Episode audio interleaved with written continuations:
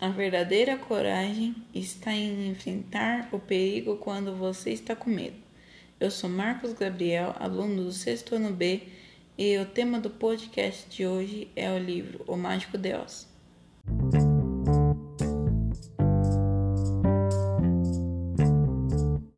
Lima Frank Ball, 1856 a 1919 foi um escritor, editor, ator, roteirista e produtor de cinema norte-americano.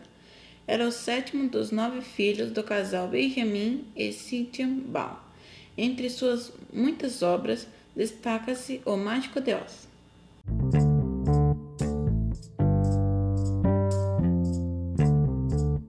O livro O Mágico de Oz, lançado em 17 de maio de 1900, conta a história de Dorothy, uma órfã que mora com seus tios em uma casa modesta na zona rural dos Estados Unidos.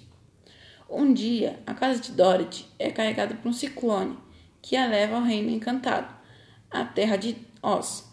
Durante sua aventura, a garota encontra três grandes amigos: o espantalho, o lenhador de lata e o leão covarde, e faz grandes descobertas.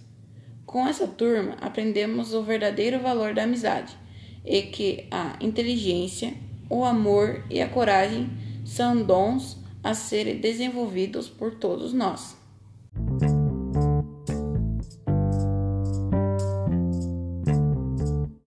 Mesmo com enredo fantasioso, é possível detectar representações sociais na obra.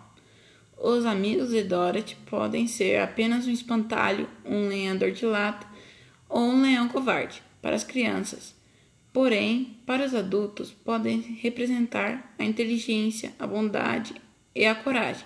Além disso, indica os três reinos da natureza: animal, vegetal e mineral.